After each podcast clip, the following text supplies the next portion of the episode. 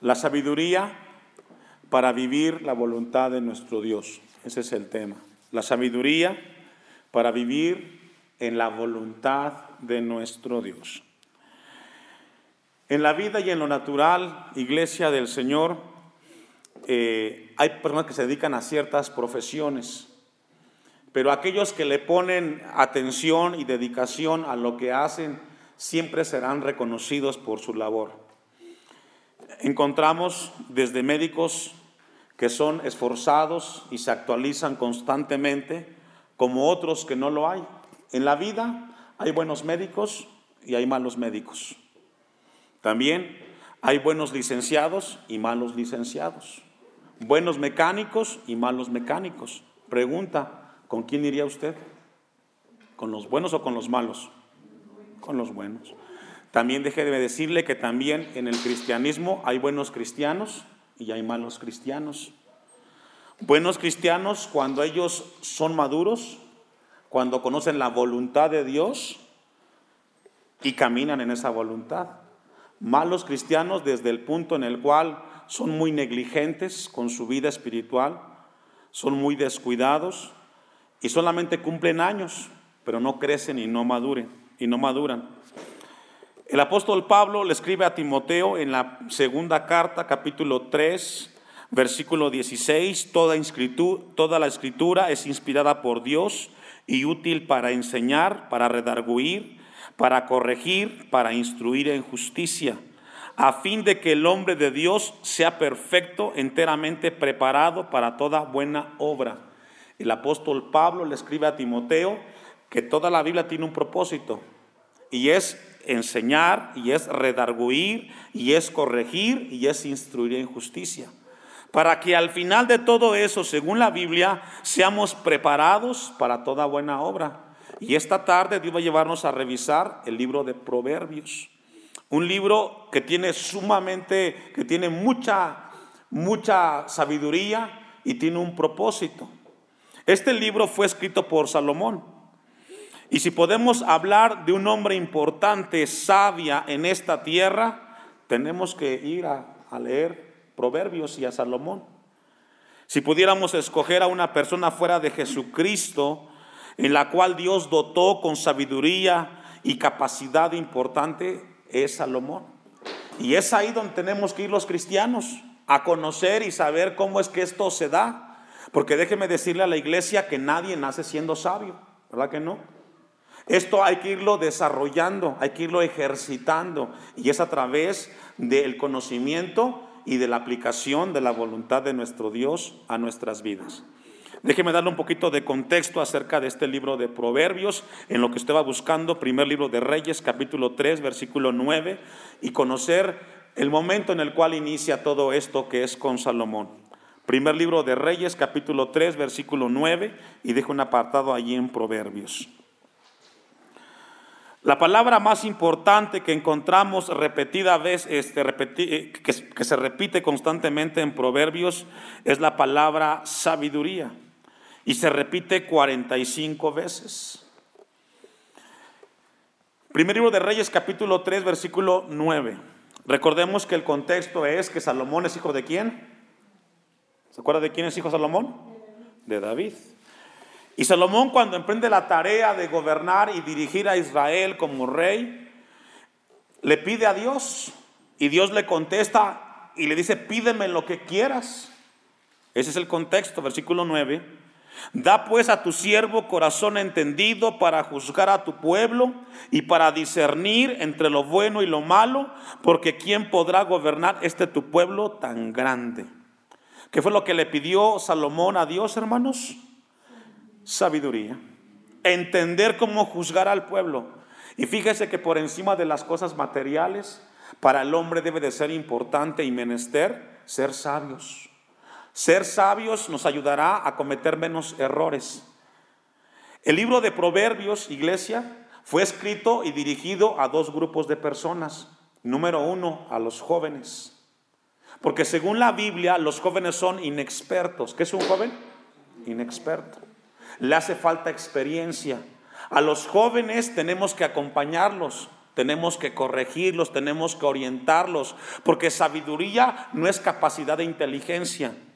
Vamos a ver qué significa sabiduría. Al segundo grupo que le dirige Proverbios es a los adultos, aquellos que ya conocían, pero que sabe Salomón y Dios es soberanía, que aún en la adultez hay cosas que no conocemos de Dios y que necesitamos aprender algo siempre nuevo en Dios.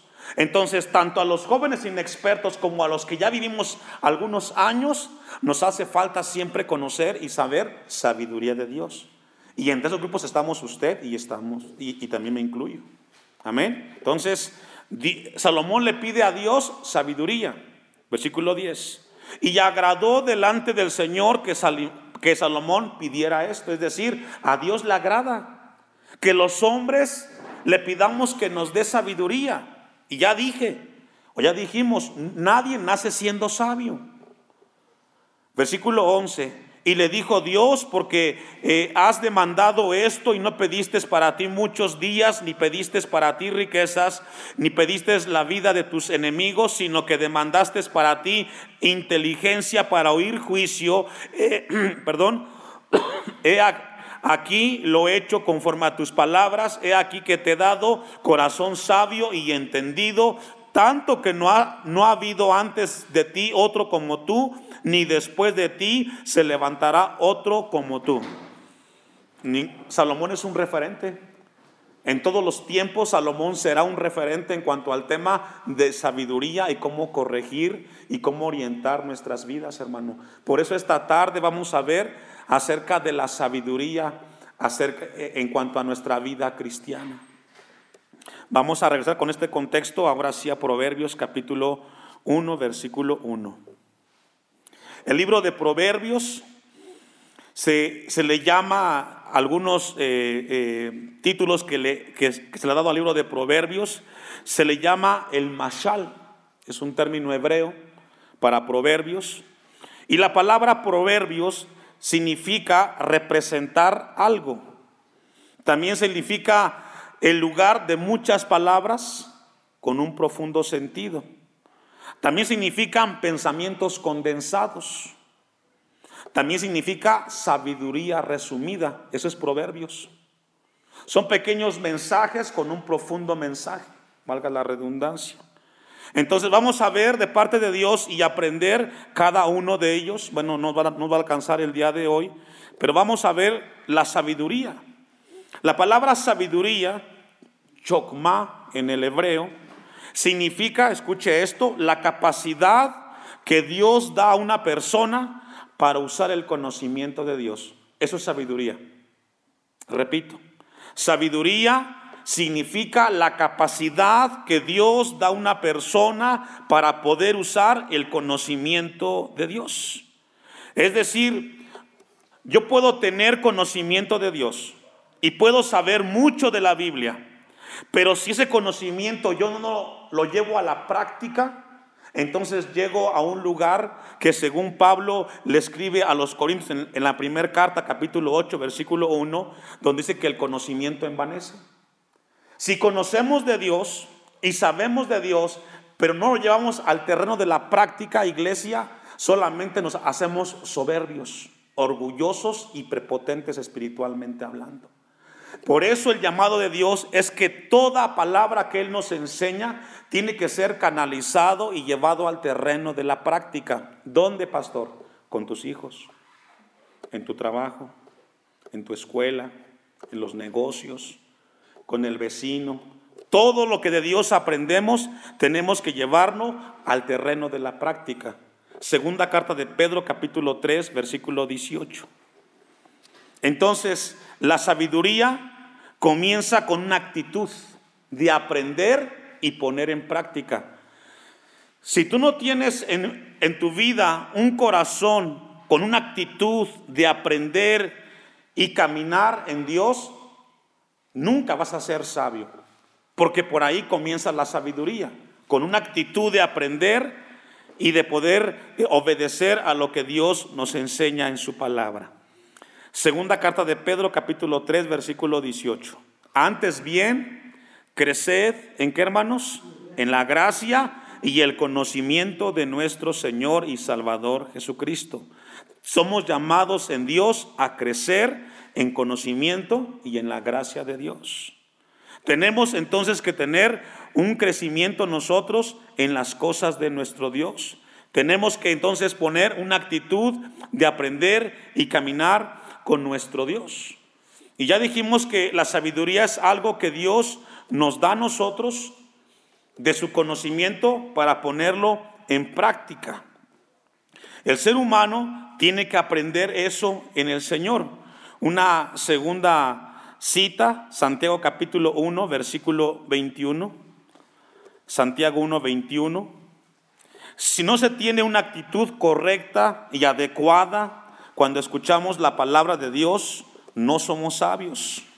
Necesitamos nosotros eh, adentrarnos en las cosas de Dios con una actitud de aprender y entender. Santiago capítulo 1, versículo 21, por lo cual, desechando toda inmundicia y abundancia de malicia, recibid, como hermanos, con mansedumbre la palabra implantada, la cual puede salvar nuestras vidas. Es decir, Santiago nos anima a nosotros para comenzar a ser sabios, comenzamos con una actitud.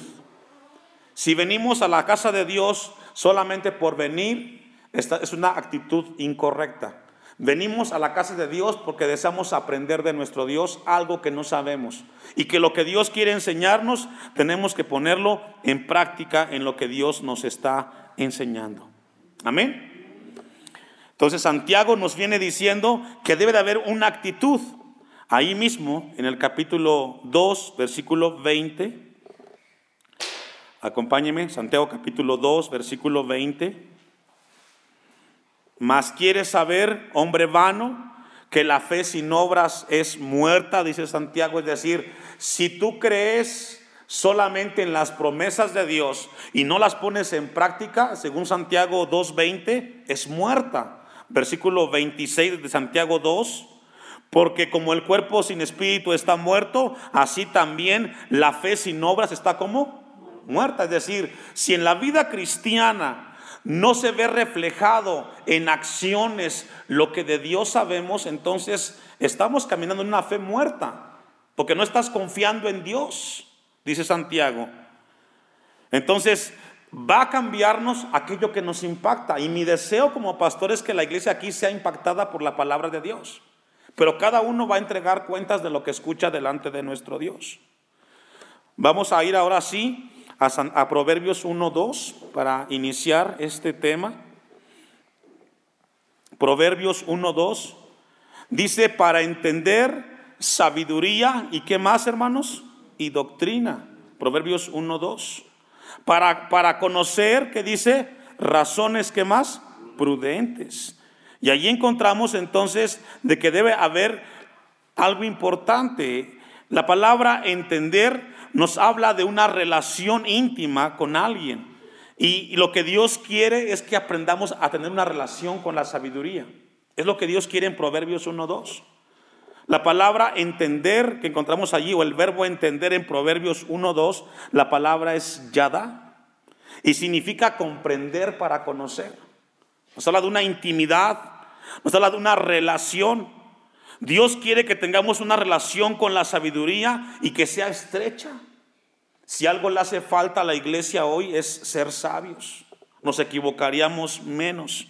Dice Juan 15:4, permaneced en mí y yo en vosotros, como el pámpano no, puede llevar fruto por sí mismo si no permanece eh, en la vid, así tampoco vosotros si no permanecéis en mí. Y lo que Jesús quiere llevarnos esta tarde es a una relación estrecha en las cosas de Dios. Dice el versículo 2 de una relación íntima con la sabiduría. Y la palabra que encontramos ahí dice sabiduría y qué más hermanos y doctrina. Fíjese que la palabra que encontramos ahí, doctrina, significa en el hebreo musar. Y la palabra musar significa advertencia, significa reprensión, significa corrección. Es decir, una de las avenidas por las cuales viene la sabiduría a nuestras vidas es cuando reconocemos que necesitamos ser corregidos por Dios.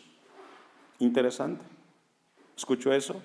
Una de las avenidas por las cuales viene la sabiduría al ser humano es cuando el ser humano reconoce que se equivocó y que necesita ser corregido.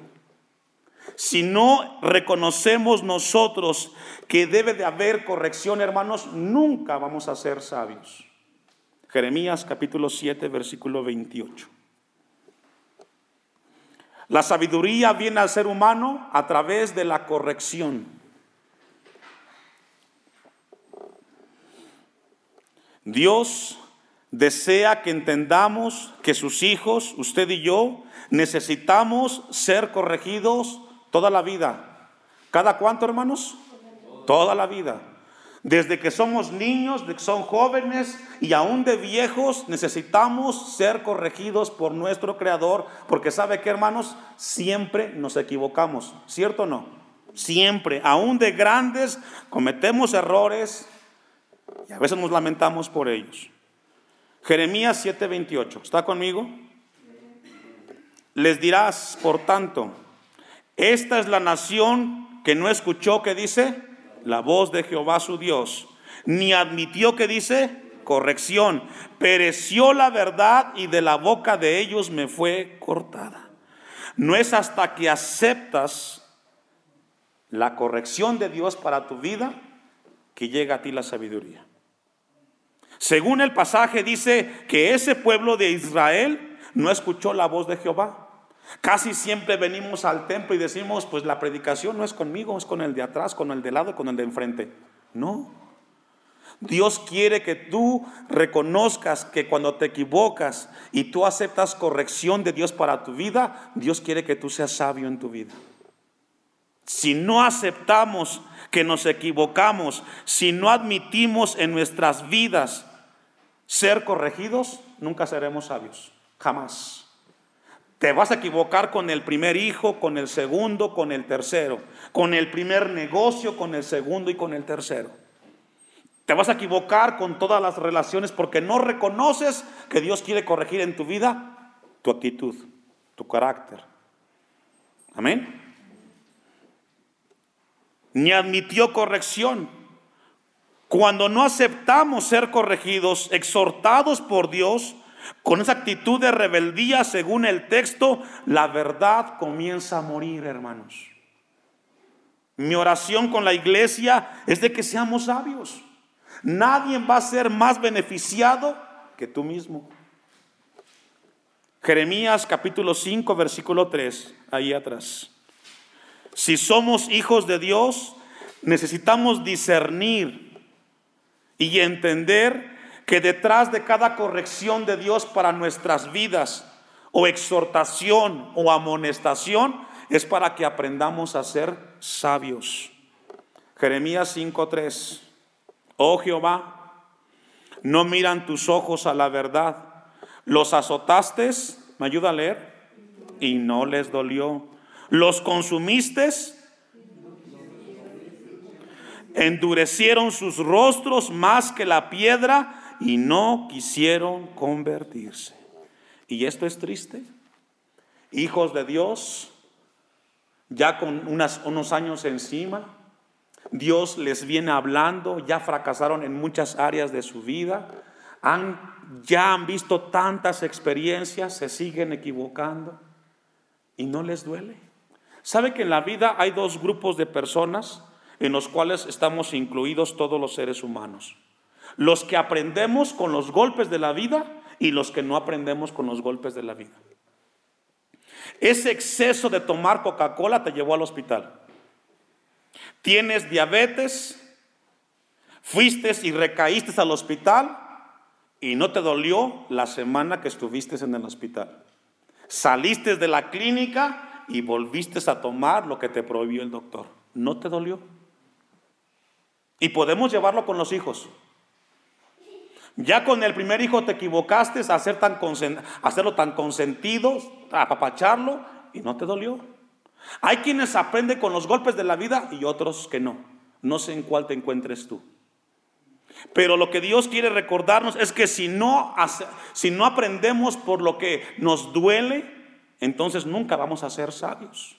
Porque según Proverbios capítulo 1, versículo 2, dice para entender sabiduría y doctrina. La sabiduría viene, hermanos, cuando reconocemos ser corregidos por Dios.